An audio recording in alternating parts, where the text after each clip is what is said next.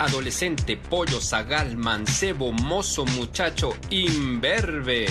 Esto es Ay Guajo Chavos, una mirada al mundo desde la perspectiva de jóvenes universitarios. Ay Guajo Chavos, la fiesta en radio, comenzamos.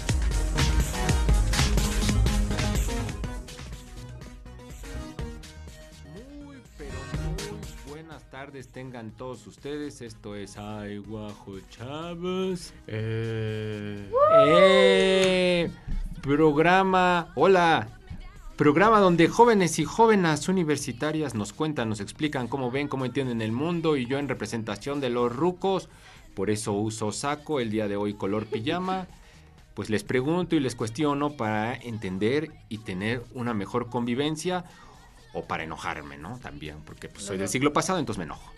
Bueno, soy Rodrigo Durán, estaré toda esta hora con ustedes. Estamos transmitiendo completamente vivo, en vivo a través del 96.9 de FM, como desde hace nueve años, y a través del 18.1 al aire, en la televisión, el 118 de Mega Cable, y por el streaming, si nos está usted viendo por la app, qué bueno que la bajó.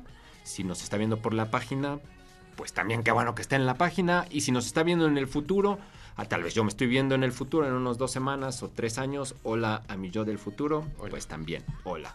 Bueno, saludo como todos los domingos a Nicole Schiaffini, estudiante de cinematografía. ¿Cómo estás, Nicole? Hola, hola, muy feliz de estar aquí otra semanita con ustedes, emocionada por el programa del día de hoy y esperando que estén desayunando barbacoa o su alternativa vegana favorita como de costumbre.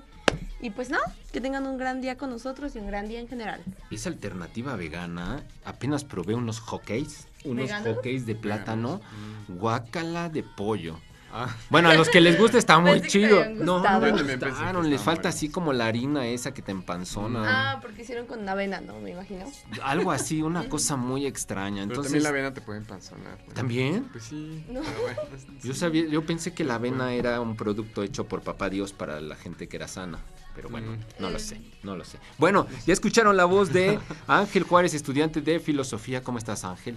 Hola, pues muy buenas tardes. Muy emocionado como siempre de hablar de temas pues muy interesantes, así que espero que se queden durante la próxima hora aquí con nosotros en Aiguajo. A ver, Ángel, antes de que presentemos a nuestra gran invitada del día de hoy, el día de anoche mandaste unos mensajes muy extraños en la madrugada. ¿Yo? ¿Es acaso porque fue tu cumpleaños y estabas de fiesta? Mm, Sí, bueno, todavía no fue eso ahorita. Ok, ok. Celebrando. ¿Cuántos años cumples? 22. 22 años, está muy bien. Bueno, Sí, muy, muchas sí. felicidades, Angelito. Sí, que pero cumplas qué otros. mejor que estar aquí haciendo una de las cosas que más me gustan hacer, celebrándolo así.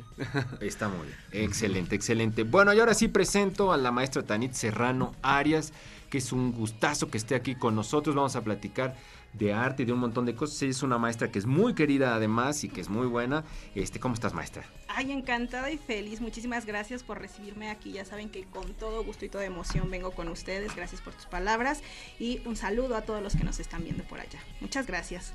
Bueno, pues vamos a platicar sobre arte, pero antes saludo a Alberto Serra- Alberto Rosales en la producción. Ya estaba no que Serrano. Mi primo. tu bueno, a tu primo también lo saludamos.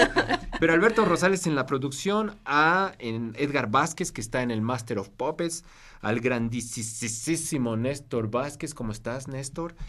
A Carla Bautista y a Nadia Flores Caltenco, conejo echado en la loma, y a sus papás también le mandamos saludos, cómo no. Todos los papás. A todos los Los papás, papás. del mundo, hijo, sí, qué cosas. Bueno, iba a decir cosas, pero no, mejor no. Este, hoy 13 de noviembre del 2022, prometo ya no decir tonterías.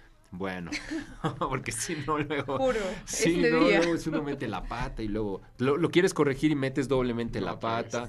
Sí, sí, eh, soy expertise en eso, tengo la expertise. Bueno, a ver, invitamos a la maestra Tanit Serrano, eh, Tanit Serrano Arias, porque si no le quitamos el apellido de su mamá, eh, para que pla- nos platicara y para platicar con ella sobre em, pues la enseñanza del arte. Hemos tenido alguna serie de programas acá, ¿se acuerdan? Platicamos sobre qué era arte, hablamos con una... este, la doctora Viridiana. Con la doctora Viridiana, hablamos sobre el concepto de arte y bueno, al final llegamos a la conclusión de que Bad Bad Bunny. Bunny era arte. También. Ese día y esa semana estuve un poco enfermo del estómago, pero luego ya me recuperé. Ya lo aceptó. Y bueno, hemos platicado con otras personas. La semana pasada también hablamos con el Eh, doctor Rodolfo Rodo, y demás sobre el concepto de arte. Pero bueno, una cosa es el concepto y el sentido filosófico y lo Con que Alejandro Teutli también. Con socialmente Teutli con. Teutli además, ¿no? Ajá, con el, con el pintor y demás, eh, con el artista plástico. Pero bueno, ya aterrizándolo y ya en cuanto a la enseñanza y demás, que me parece algo complicadísimo, eh, pues trajimos a una experta, porque además, como dije hace un rato, no solo eh, es muy buena maestra, sino que además es muy querida por los alumnos, algo que es muy raro. O sea, que sea uno buen profesor Y que lo sea quieran. uno querido. O sea, normalmente te quieren cuando eres barco. O es una o es otra. ¿no? Ajá, o eso no, es muy raro que exista esa, esas dos, ¿no? Entonces, eh, pues qué bueno que estás aquí, profesora, y lanzo la primera pregunta, ya luego ellos seguramente preguntarán. eh, pues, ¿qué onda? ¿Cómo fue que llegaste a ser profesora? O sea, tu, tu abanico es muy grande, haces muchas cosas y demás, pero ¿cómo llegaste a ser profesora de arte? ¿Cuándo, qué estudiaste? ¿Cómo fue? ¿Cómo llegaste a eso? Ay, bueno, es que yo soy como una multiplicidad, soy Claro. como una, una quimera. Fíjate que primero, pues de formación soy comunicóloga, entonces aquí de la escuela cerquita, eh, de la Escuela de Comunicación de la UAP. Luego, eh, ya desde ahí había como una inquietud en las artes. eh, me fui a estudiar una maestría, pero curiosamente me fui a estudiar primero una maestría en desarrollo de competencias docentes. Es decir, para enseñar, aunque no sabía yo que exactamente quería esa línea de las artes. Después me inquietaba más y me fui a hacer una maestría eh, en el Instituto de Ciencias Sociales y Humanidades de la UAP, en el Ponchito, para estudiar una maestría en historia, con énfasis en historia del arte. Y entonces, bueno, ahí ya descubrí que estas dos cosas me apasionaban. Uno, el arte, desde la parte de la investigación, pero que de nada servía tener encajonadas tus investigaciones o que te leyeran tus 15 amigos, que era pues realmente muy poquito al público. Y entonces dije, si lo puedo compartir con mis estudiantes y ellos se emocionan, aprenden y por ahí les genera una inquietud, ya estamos del otro lado. Vengo, este, empiezo a trabajar en ARPA y bueno, pues los chicos la verdad es que tienen un perfil multidisciplinario y yo embono ahí pues fabulosamente. Y ya más adelante entro a estudiar un doctorado en educación que tiene como líneas terminales lo que es la formación de públicos y la enseñanza de las artes. Entonces, pues ya, ahí estoy en esas dos partes que se trata de investigar, pero luego de pasarlo a un lenguaje que los chavos entiendan. ¿no? Y que además ellos lo puedan con toda su formalidad est- estudiar, aprender, pero sin dejar de divertirse. Wow. Ahora entiendo lo de, bueno, el concepto. Me parece que es como un poco como, este, no sé, la biología o cosas así, que puede ser un gran biólogo o un gran doctor, un gran cirujano, pero enseñarlo, eso es otra cosa, ¿no? Eso es otra cosa. Y de pronto, bueno, en, en, en artes plásticas, en cinematografía, en digital, eh, supongo que puede haber gente muy buena, muy creativa, pero de pronto como por enseñarlo, Uy, sí. pues eso es otra cosa, eso es otra cosa completamente distinto. ¿Cómo se te da eso? O sea, ¿cómo, cómo lo desarrollas? O sea, no, no digo que nos cuentes las estrategias y demás, pero La planeación didáctica. claro, La pero- planeación didáctica. Claro, pero, pero en, en tu persona, ¿cómo lo llevas a cabo? O sea, ya nos dices que es un poco como en el sentido lúdico y demás, pero me parece que el concepto está complejo, ¿no? Está complejo. Sí, es súper complicado. Fíjate que eh, yo me he encontrado muchas personas que saben mucho o que son grandes artistas, pero a la hora de enseñarlo, pues se quedan largos, ¿no? Sí, Entonces, sí, algo que sucede es que tienes que entender, eh, siempre sale la, la pregunta, ¿a mí para qué me sirve? Y eso te pasa a ti y le Claro, pasa a todos, ¿no? claro. Entonces es como la, la parte central, ese es el secreto de la receta. ¿Para qué te sirve a ti? Entonces, por ejemplo, cuando voy con mis chicos de mm, cinematografía, ¿para qué quieren ellos aprender historia del arte? ¿Para qué quieren ellos aprender eh, apreciación cinematográfica? Claro, claro. ¿Para qué quieren ellos esta apreciación artística? Los chicos, por ejemplo, de arte digital.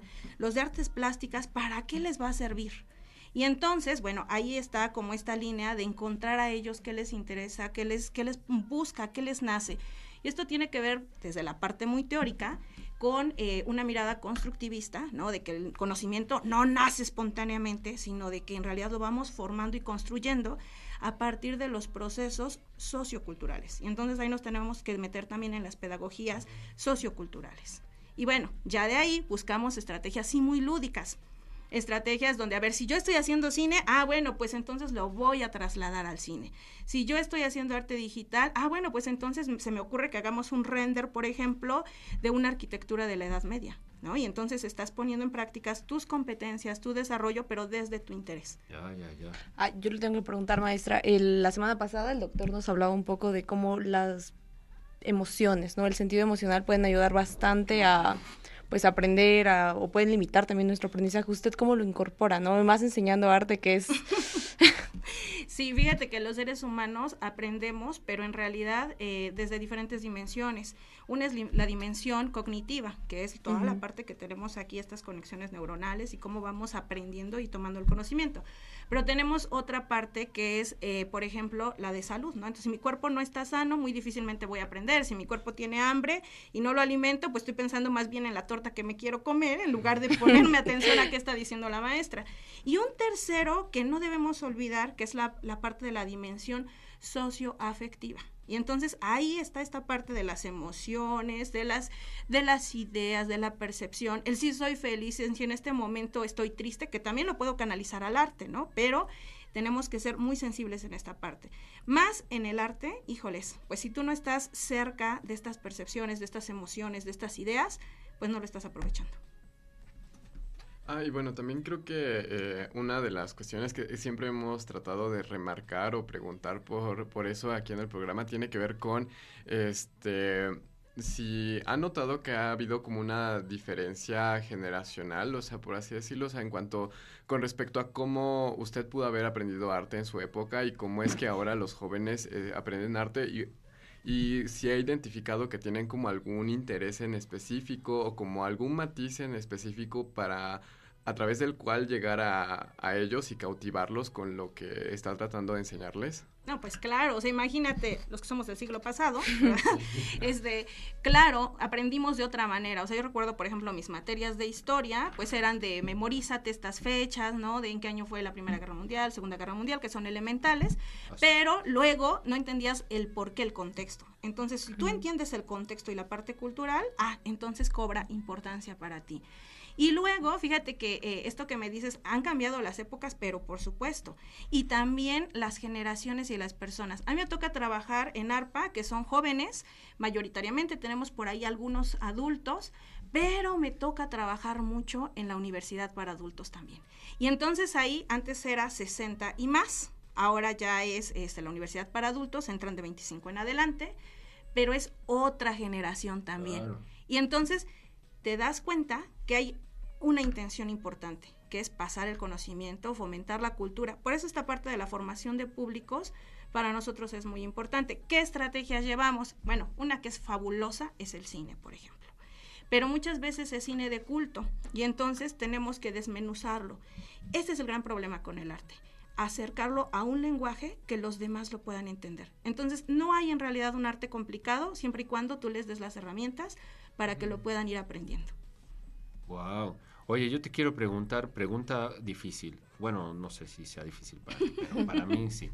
Este, ahorita que hablan sobre lo emocional, sobre la diferencia en las generaciones, em, pues yo soy profesor también y lo que noto es esta parte depresiva que tienen los muchachos hoy en día, que están como deprimidos por todo y todo el tiempo están tristes y demás. Y no solo eso, sino hay un orgullo y una un fomento a, esta tristeza y la abrazan y no la sueltan por nada, es su depresión suya y no te puedes meter con ella por ninguna, de ninguna forma. Entonces, no juzgo eso, que sean como sean, que hagan lo que quieran, que se depriman cuando quieran, cada quien su vida, cada quien lo que sea. Pero uno como profesor luego de pronto es complicado porque em, es, tanto es como una justificación para no cumplir o para estar en un nivel, otro nivel distinto, como el ausentismo o como cosas de ese tipo. De pronto, em, pues no lidiar, pero sí lidiar con eso, eh, puede ser un poco complicado y se tiene uno que adaptar, porque tampoco es como que ellos van a cambiar, ¿no? Más bien uno tiene que adaptarse y formar un equilibrio. ¿Cómo lo manejas tú? Y sobre todo en, en esto, en una carrera de, de, arte donde están muy sensibles todos y donde hay una sensibilidad y donde los notamos cuando están realmente muy tristes o muy eufóricos o en fin, o sea, ahí no hay tintes medios, ¿no? Fíjate que eso nos pasa a todos, ¿no? O sea, estas emociones Eh, un tiempo estuve haciendo este análisis, por ejemplo, en las culturas orientales.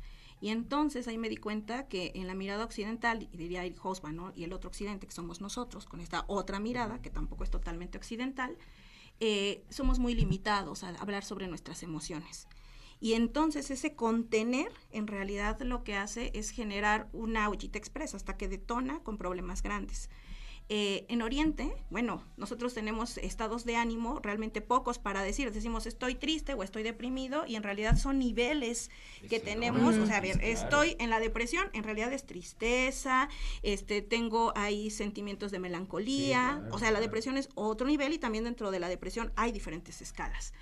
Algo que noto es que nos cuesta mucho trabajo todavía hablar de ello, ¿no? Y ya ni se diga de pedir un seguimiento de apoyo psicológico. O sea, todavía te dicen, ve al psicólogo y dices, oye, no estoy loco. ¿Por qué? O sea, todavía hay como mucho, eh, mucho o tabú. notas todavía. Sobre Sí, claro, hay mucho tabú para hablar. Pero ¿qué pasa con nuestros estudiantes? Que se valen, ¿no? O sea, yo, por ejemplo, con mis estudiantes, sobre todo eh, por el medio, que son artistas, todavía eh, sienten toda flor de piel. Entonces, lo que pudiera ser como algo poco, poco impactante puede ser para ellos muy grande. Pero entonces hay que trabajarlo.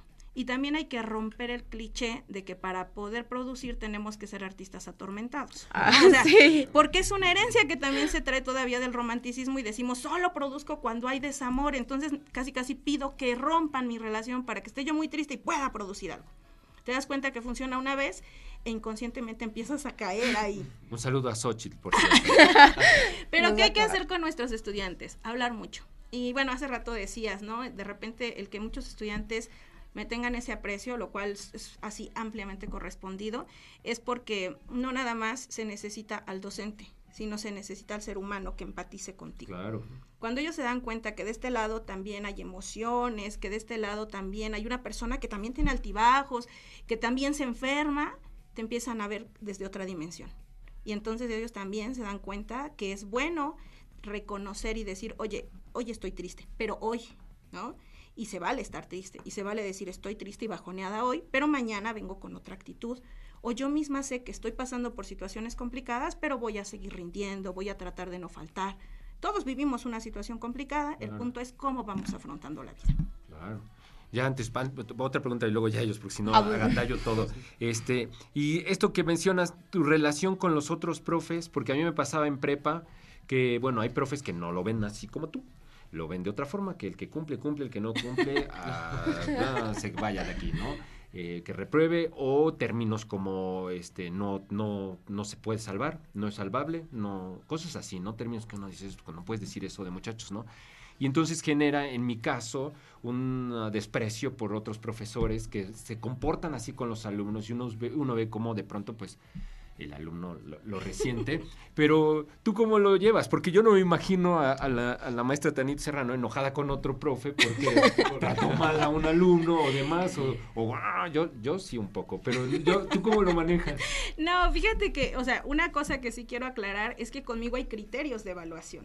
Y esos criterios de evaluación, es reprobado, ¿eh? O sea, no crean que la maestra Tanit no reprueba, o sea, la maestra reprueba. Me acuerdo que hubo una ocasión, un grupo, que fue así como, ah, no nos va a reprobar. Y yo dije, a ver, hay criterios.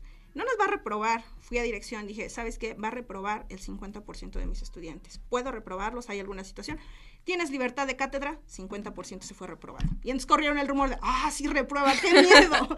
Pero ¿qué pasa? Que les doy los criterios y les digo, ¿no? A ver, mira, esto tienes que entregar. Y me siento con ellos, es hablar. Oye, mira, a ver, esto no lo entregaste. ¿Por qué no lo entregaste? Ah, pues la verdad me dio flojera. Esto, no, pues esto sí, no.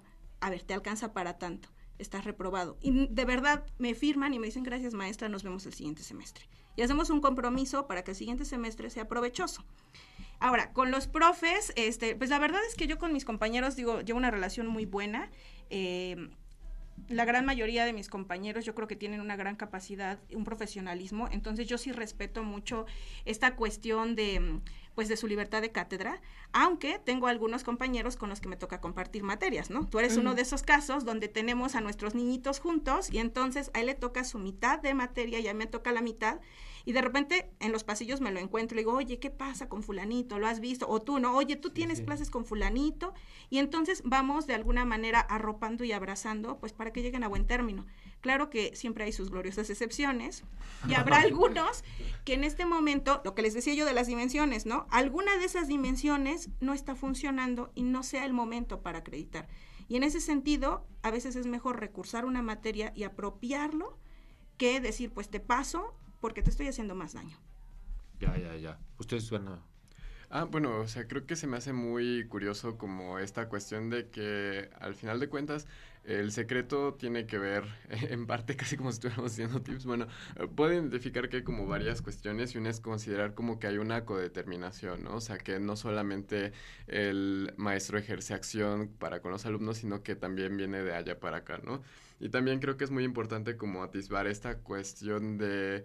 Em, de que se considera, a, o sea, tanto al profesor por parte de los alumnos como de los alumnos por parte del profesor como personas complejas, ¿no? Y que al final de cuentas están, eh, tienen diferentes dimensiones en su vida que de algún modo u otro tienen que equilibrar, ¿no? Entonces creo que en gran medida, este, y creo que eso es también algo que yo he visto desde la filosofía, como eh, son aspectos que yo también he visto en profesores que me han marcado, ¿no? O sea que ellos este, humanizan también a sus propios alumnos y también al mismo tiempo es, establecen una relación un tanto más horizontal como con ellos, ¿no? También aprendiendo como a dejar un poco de lado ahorita que estamos hablando del cambio generacional que pues antaño pues solamente de un lado este solamente el profesor tenía la razón, este solamente eh, digamos que tu trabajo era lo único que hablaba como por ti, etcétera, etcétera, ¿no? Entonces yo creo que en gran parte de esa complejización es este pues como que es, es muy valiosa, no sé, no sé si nos podría decir algo acerca como de este, como de qué otros factores también como que le han apoyado en su eh, quehacer docente. Claro. Pues eh, fíjate que hay una parte que me gusta mucho y es platicarles a los estudiantes. De repente ellos sienten, sobre todo por ejemplo en los últimos semestres, que están con un piecito en la universidad y otro piecito afuera y tienen inseguridad. ¿Qué va a pasar con mi futuro? ¿Y ahora dónde voy a trabajar? y ya mis papás van a decir, ahora sí ya eres ni, ni estudias ni trabajas y, entonces están viviendo una etapa complicada. Y entonces, por ejemplo, ahí les quiero compartir que con mis estudiantes de Pedagogía para las Artes y Didáctica para las Artes, ah, los enseño a ser docentes, ¿no? A enseñar artes también. Y esa parte a mí me encanta porque a ellos se les reta. Y ahí revisamos qué necesita el docente del siglo XXI. Bueno, uno, ser empático, ¿no? Dos, estarte actualizando, entender que los conocimientos que tuvimos nosotros, pues ya están caducos y hay que ir viendo las necesidades y las emergencias actuales. Por ejemplo, ahora que nos tocó la pandemia, tuvimos que super tecnologizarnos. ¿Tú te acuerdas que tomábamos diplomados, talleres donde venía así, la recomendación es que integren las TICs en sus programas y sus secuencias didácticas? Golpe, viene la pandemia y de repente nos enfrentamos a cómo enseñar.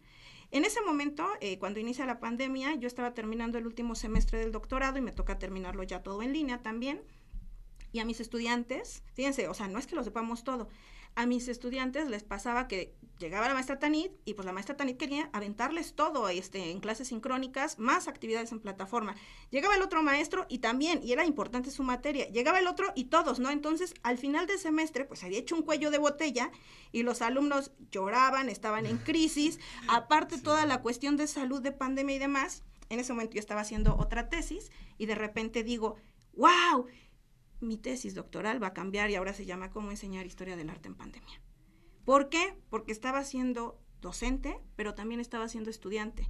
Y entonces me tocaba palpar esa realidad. Y dije, claro, ¿qué necesita el docente del siglo XXI? Uno, ser empático. Claro, del otro lado hay problemas, de este lado también los hay, entonces hay que entenderlos. Dos, ser más horizontales, ¿no? Tres, eh, darle también esta responsabilidad al estudiante, de que no nada más eres tú, docente, el responsable de enseñar. por eso es este proceso que decimos siempre, enseñanza, guion, aprendizaje. Hace rato platicábamos del guion, ¿no? Y este guion quiere decir que están al mismo nivel. La enseñanza me toca más a mi docente, le toca más a Durana, pero el aprendizaje es más responsable el estudiante. Entonces, También es un agente activo, ¿no? Claro, no es pasivo nada más. ya no eres la esponjita que va a absorber todo, no, sino que, a ver, eres un ser pensante, eres un ser activo, entonces se vale decir, oye maestro, lo que me estás enseñando, el maestro, lo que me estás enseñando, no es suficiente, dame más, ¿por qué esto? ¿Por qué el otro? Ah, y nos motivas. Entonces, creo que esas son como, como situaciones que son muy importantes en este cambio generacional. Y ahorita que está la pandemia, a mí me tocó que me, pues me cortó a la mitad mi preparatoria, ¿no? O sea, yo estaba en mitad de preparatoria y ya no regresé hasta Claro. este semestre.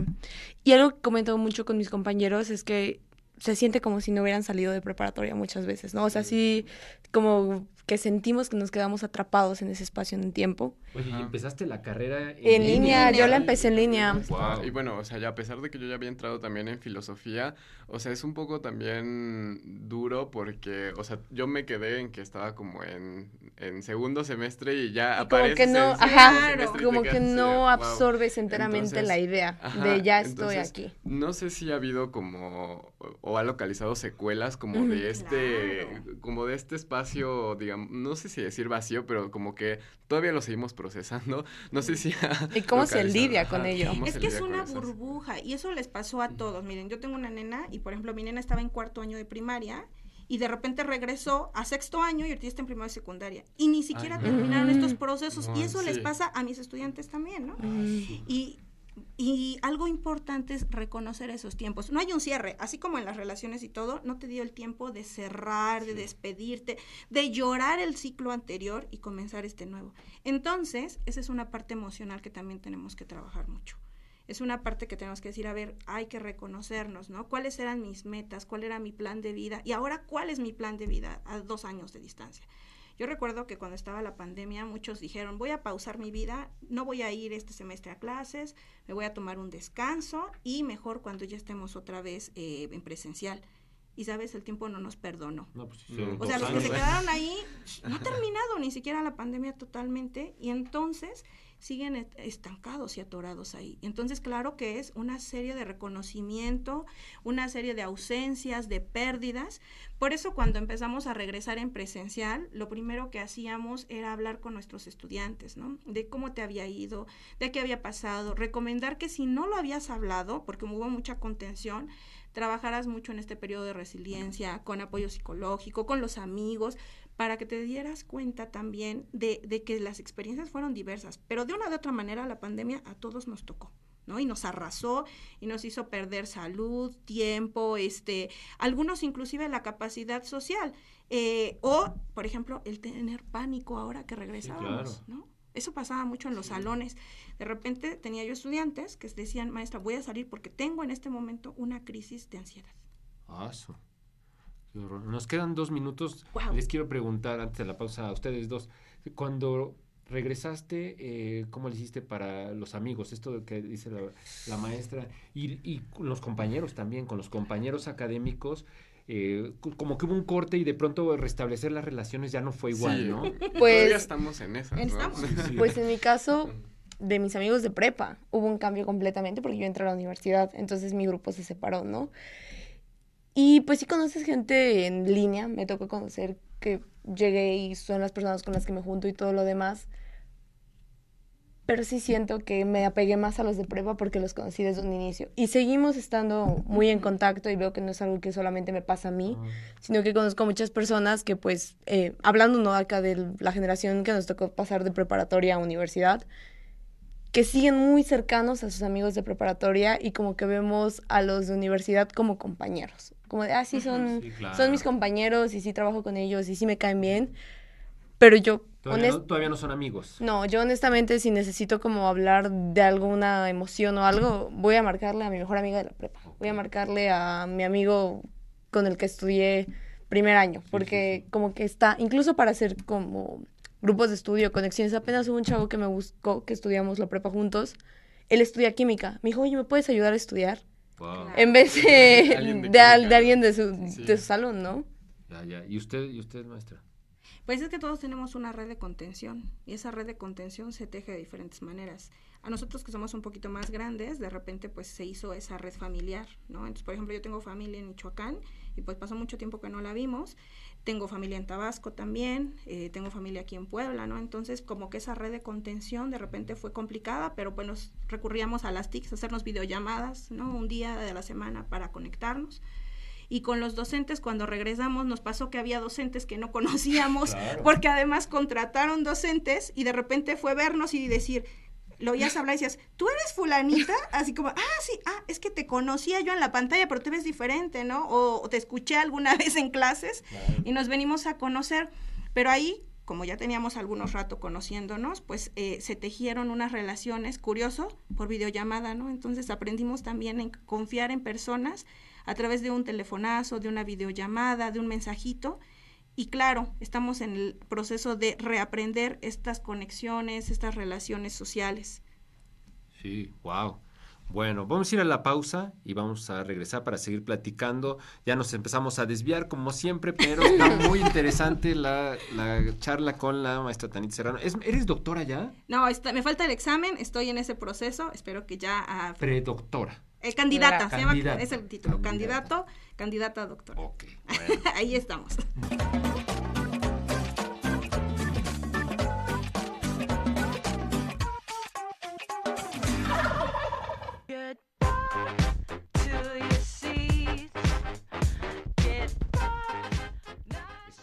De regreso, estamos platicando con la maestra Tanit Serrano Arias em, y escuchamos a estamos, San Vincent estaba, ¿no?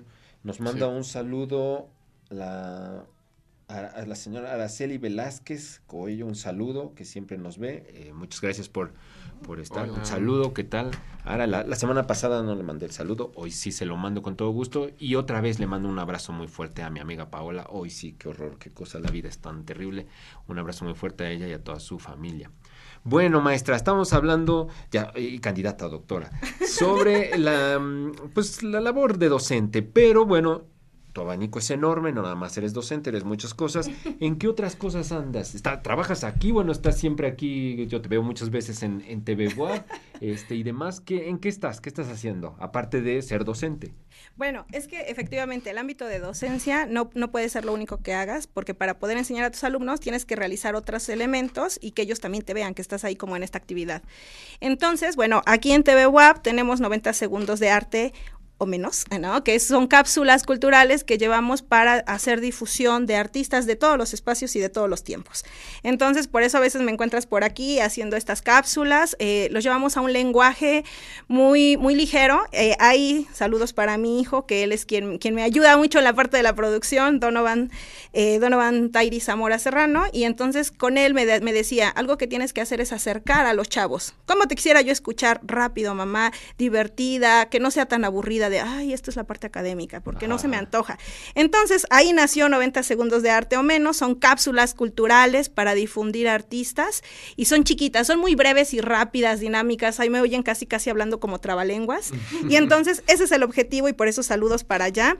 Y también, eh, pues tenemos... Estas, cápsulas pasan todo el tiempo, ¿no? Todo el tiempo, o sea, nunca sabemos exactamente cuándo la van a... Ahorita, antes estaba viendo una, estaba pasando una que les dije, ay, esa ni siquiera la había visto. En la tele, en la tele. Pasa en la tele, ajá, y entonces, pues esas son capsulitas, ya estamos ahí, pues desde prácticamente llevamos ya dos años, ¿no? Entonces haciendo esas cápsulas y llevan una rigurosidad de investigación y luego se trasladan para que sean formatos de divulgación. Entonces, bueno, eso está padrísimo y son muy rápidos. También tenemos en Spotify Mujeres en el Arte, que es una en Spotify Anchor. Entonces, ahí tenemos también esas cápsulas, las eh, ahí las coproduce el maestro Jorge Zamora, Donovan eh, también ahí colabora y tenemos algunos estudiantes de servicio social ayudando también en la investigación, en el guion. Se llama así Mujeres en el Arte y bueno, ahí hacemos un reconocimiento a todas las mujeres eh, desde gestión, ¿no? Porque de repente no vemos que hay mujeres que son gestoras en su momento, desde la producción, desde la creación y la autoría. Entonces, bueno, ahí vamos viendo también a una serie de mujeres. En Spotify, ¿cómo lo buscamos? ¿Cómo mujeres? Mujeres en el arte, sí. y así aparece, eh, es un programa para la Escuela de Artes Plásticas y Audiovisuales. Y bueno, pues también otro de los elementos en los que, ahí está, listo, mujeres en el arte. Entonces, este, pero hay que buscarle Tanit Serrano, Arias, ahí para que, para que sigan también eh, en Spotify, Mujeres en el Arte. Y también recientemente, el 19 y 20 de octubre, estrenamos un documental que se llama sin Vida y Color. Es el primer documental eh, que me toca dirigir y producir. Hay una de las materias en cine que me imparto que se llama investigación documental. Entonces, ahí llevamos a nuestros estudiantes a toda la parte de indagar cómo es el proceso de investigación documental, la investigación en campo, los procesos de entrevista, de testimonios, pero siempre siempre me toca estar como desde la parte de la investigación, también para ARPA 169 me tocó trabajar la parte de la investigación, pero este es el primer salto que doy hacia eh, la dirección documental y eh, pues para la producción. Entonces, bueno, ha sido toda una experiencia. Ahí hicimos entrevistas a la maestra Alma, eh, hicimos entrevistas al maestro Aurelio, que es uno, eh, fue eh, expresidente ajá, del barrio del artista, al arqueólogo Eduardo Merlo, también a la doctora Gloria Tirado, este, entonces, y por supuesto a la maestra Citlali Xochitiotzin que es la hija del maestro Desiderio Hernández Ochitiotzin. Y es un documental muy bello, este, uno parte del crew, bueno, es un crew muy amplio, pero entre ellos está Miguel Bonilla haciendo sonido, que también es uno de los ya egresados, a punto de egresar de, de ARPA de cine y él hace el sonido, ayuda, hace todo el diseño y la maquetación sonora, que es bellísimo, de verdad, este, el trabajo que realiza y ayuda como asistente de montaje en edición junto con em, Fernanda Roarjo, ¿no? que es Fernanda Robles, y ella es mi AD, entonces es mi AD y también participa como em, apoyo en esta parte del guion junto con Montserrat Carreto Merlo. Entonces, bueno, ahí los tenemos. Nos hace... Este, este, sobre este pintor tan famoso, bueno, artista plástico, ¿no? Que es de eh, Tlaxcala, ¿no? Él, es, que, no, es que, es que pasa algo chistoso con él.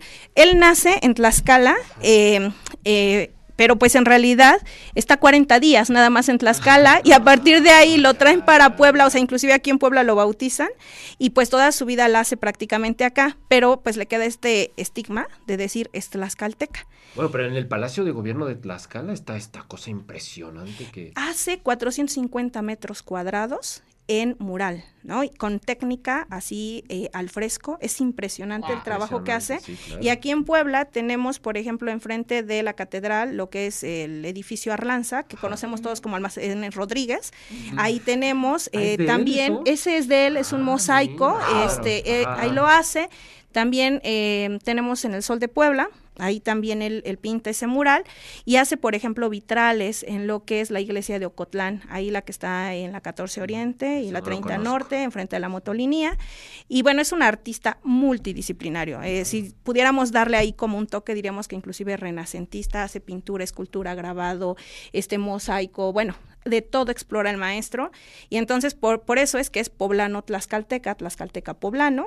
Y ahora, bueno, está su exposición en el museo, este, en el Centro Cultural de los Pinos. Está su exposición, cumplió 100 años este, de su natalicio, se celebrarían sus 100 años. Y entonces, bueno, hacemos este documental que además se eleva a la parte... Eh, narrativa del lenguaje castellano que tenemos, pero también en la recuperación del de, eh, náhuatl.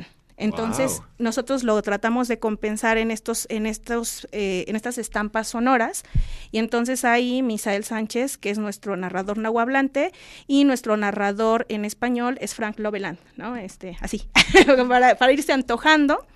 Eh, la verdad es que es un crew maravilloso el que tenemos. También tenemos ahí en la producción ejecutiva al maestro Jorge Zamora. Este, tenemos también a, Víctor que nos está ayudando en la parte de la animación y bueno, una, una cantidad de personas que se sumaron a este proyecto. ¿Cuándo vamos a poder verlo? Porque ahorita me imagino que irá a ruta de festivales y demás. Ahora se va a ruta de festivales, sí se va a estar mostrando. Tenemos pensado que para diciembre se exhiba en eh, el barrio del artista, entonces va a ser una función especial especial.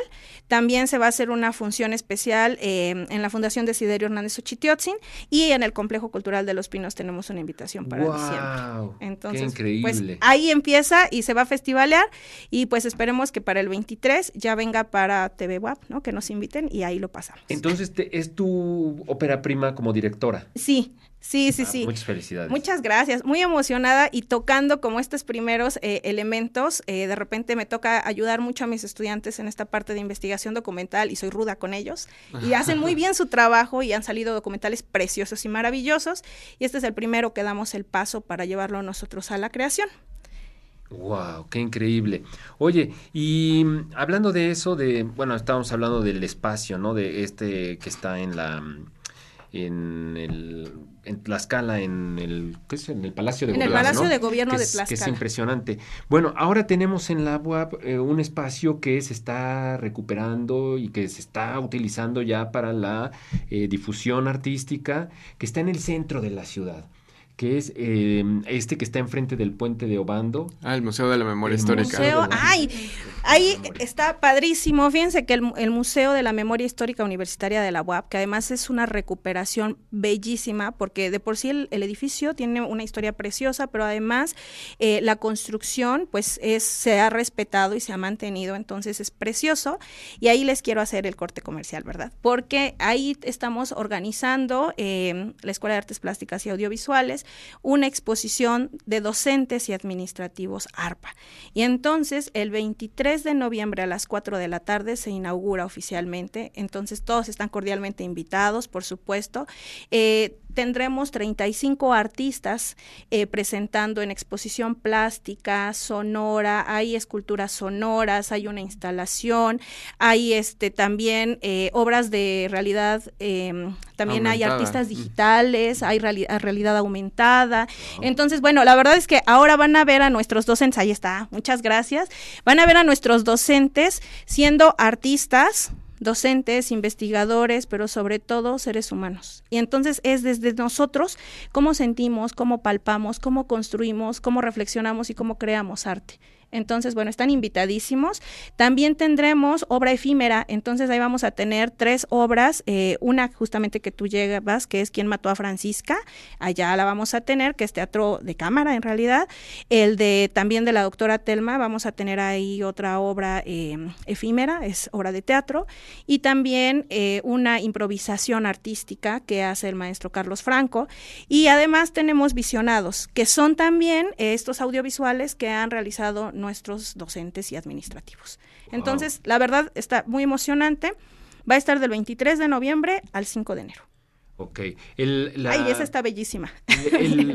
la inauguración es el 23 de noviembre, pero bueno, puede ir la gente. De la tarde. A las 4 de la tarde pero puede ir la gente eh, cualquier otro día y está abierto al público. Desde el 23 de noviembre a las 4 de la tarde queda oficialmente inaugurado y de ahí vamos a estar todo lo, que resta de noviembre, diciembre, sin importar que sean vacaciones, al contrario, va a estar abierto y enero cerramos el 5 de enero. Entonces, bueno, pues ahí estamos, eh, es un comité organizador y bueno, pues yo soy la responsable general o la organizadora general. Entonces, súper emocionada de esta parte. Bueno, y también estás en cuestiones de servicio social, este, Buenísimos, por cierto. Fíjate, fíjate, no sabía. Este.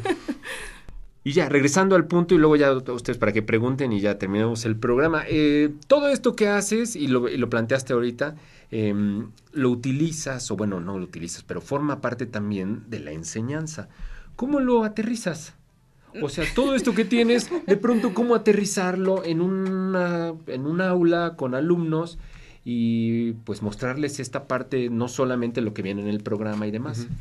Claro, esa parte es, realmente eh, pues muy interesante porque cuando yo diseño mis secuencias didácticas parto siempre de lo que es tu horizonte de experiencia. ¿No? Y entonces eh, eso hace que para el estudiante tenga significación. Eh, acuérdense que hay algo que se llama, ¿no? Este, justamente el conocimiento significativo. ¿Cómo es para ti algo significativo? Pues si tú lo conoces. Y en mi caso, pues de repente, por ejemplo, para investigación documental, a ver, ¿cuáles son tus procesos? ¿Cuál es tu ABC? ¿Cuál es, ¿Cómo vas a construir tu premisa de tu documental? ¿Cuáles son tus preguntas de investigación que quieres? Ahora, ¿con qué fuentes vamos a construir nuestro estado del arte?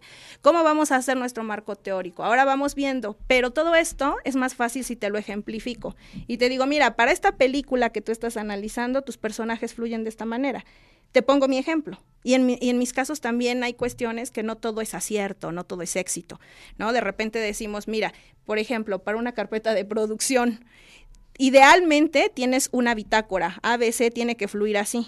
Pero ¿qué pasa cuando se te quiebra el B? Ah, bueno, te cuento mi historia. Entonces te traigo esta parte y tú mismo vas a decir, oye, sí tienes razón. ¿Y qué hiciste?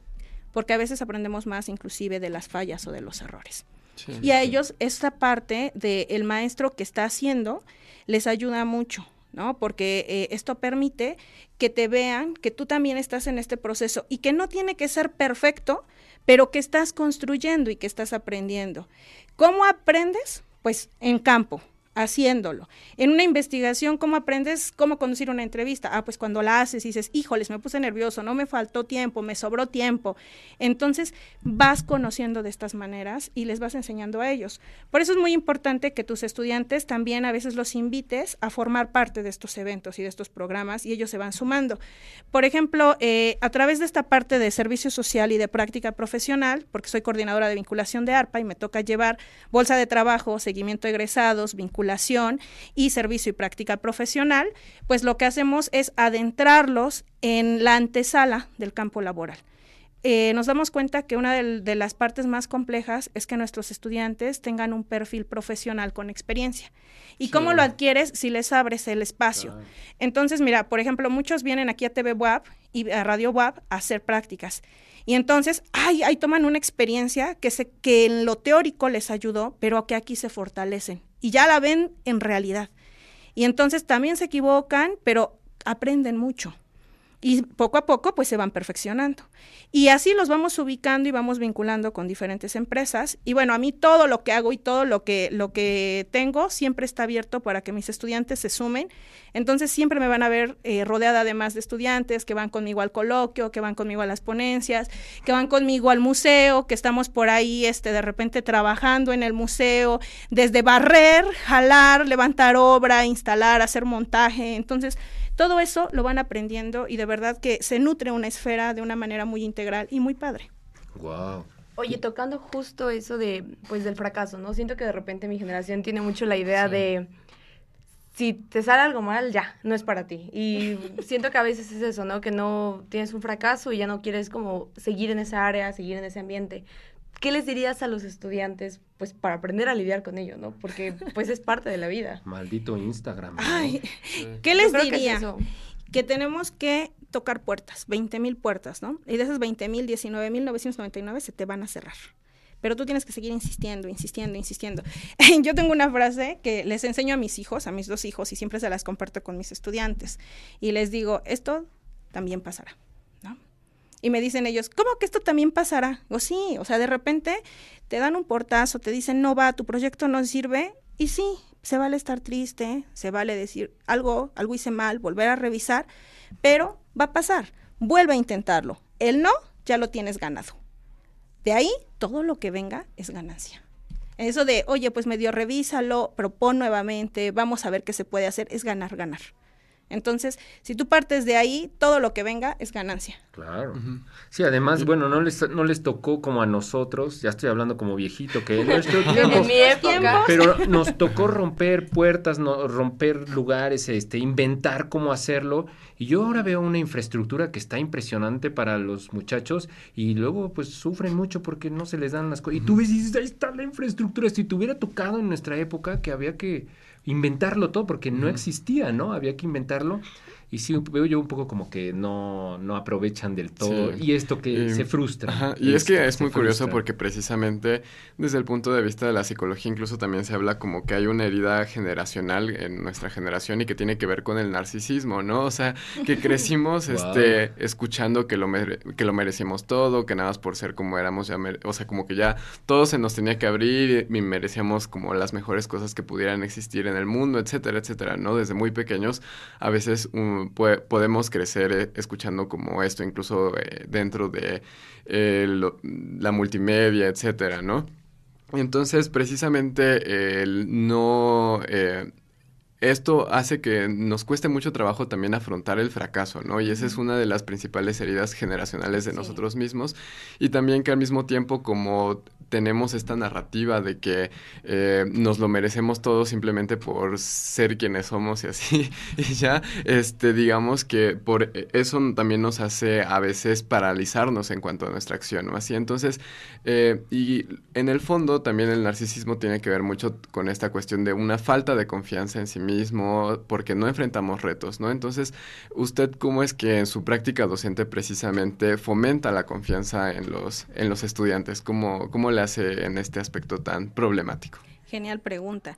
En nuestra área, nuestros artistas, porque acuérdate, van a ser cineastas, artistas plásticas, artistas plásticos, artistas digitales.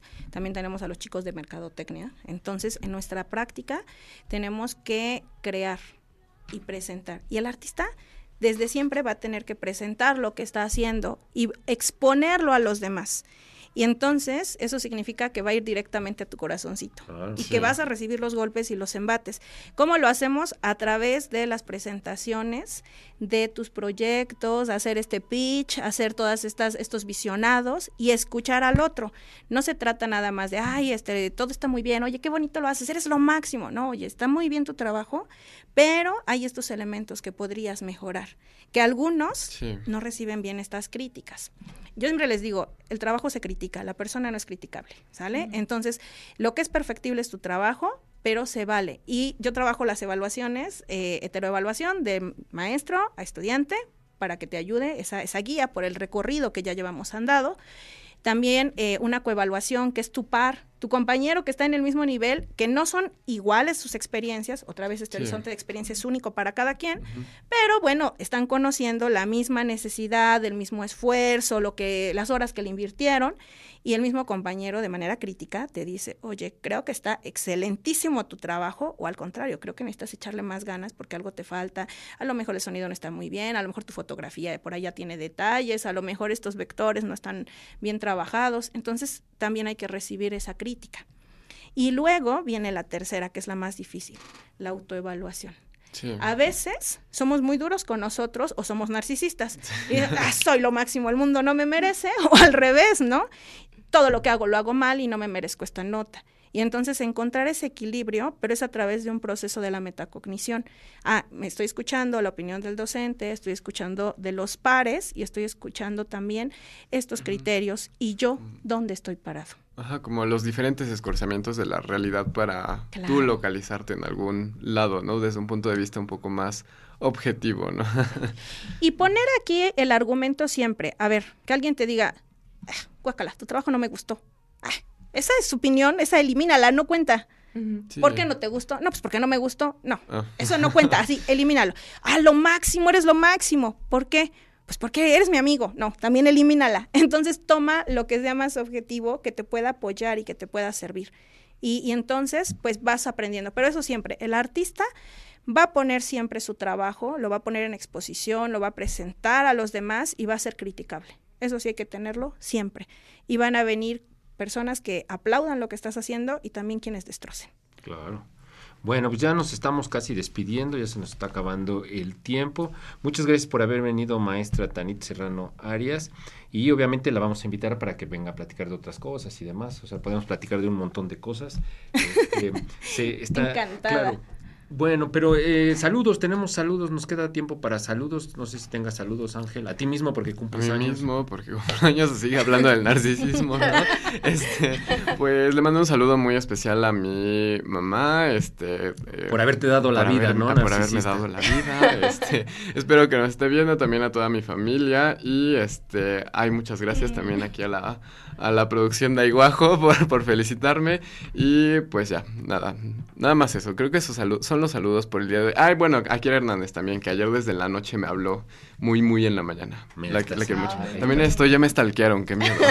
ya, ya vi. Tienen toda una capacidad así muy grande de, de investigación, ya vimos aquí en la producción de Aiguajo.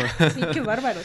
Muy bien. Eh, Tú, este, Eh, pues un saludo enorme aquí al cumpleañero, obviamente, para que lo veas Ay, en el muchas futuro. gracias, muchas gracias. Eh, pues en general a mis compañeros, ¿no? De la universidad y de la preparatoria para que salvamos la brecha de la pandemia y pues para aceptar el fracaso, porque pues es parte de la vida. Y como siempre a mi perrito peluchín, que él acepta el fracaso mejor que todo mundo y sigue intentándolo. Ah, y bueno, también a la profa Margaret, porque ahorita hablando de pedagogía y todo eso, ella es la que me da pedagogía en este en filosofía y es muy muy buena. ¿qué? Margaret este Mejía Guenes. Ok, es, es muy buena la la, que- queremos mucho, así como la dejamos en el pizarrón el otro día. Muy bien, muy bien. Maestra Tanita, ¿algún saludo? Sí, claro, por supuesto. Saludos especialmente para mi papá y mi mamá que están ahí viéndome y escuchándome. Ya tempranito me hablaron, eh, al maestro Felipe Serrano, a la maestra Talía Concepción Arias Núñez, a mi familia en Michoacán, a mi hermano Ulises y a toda su familia, a mi hermano Job, por supuesto, con toda su familia. Ellos nos escuchan aquí en Puebla.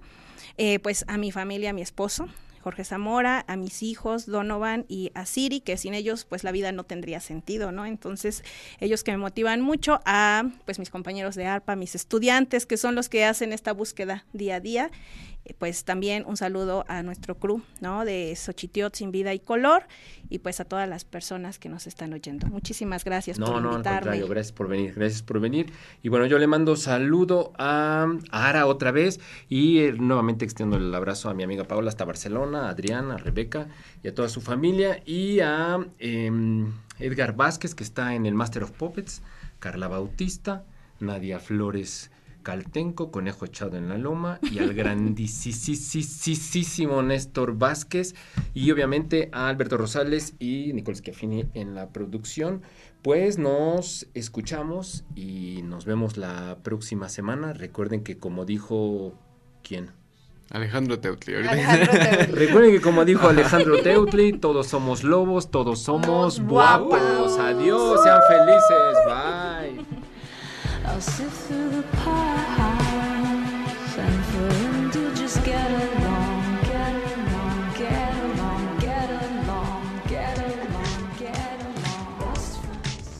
Momento de irnos ha llegado. Gracias por dejarnos acompañarle.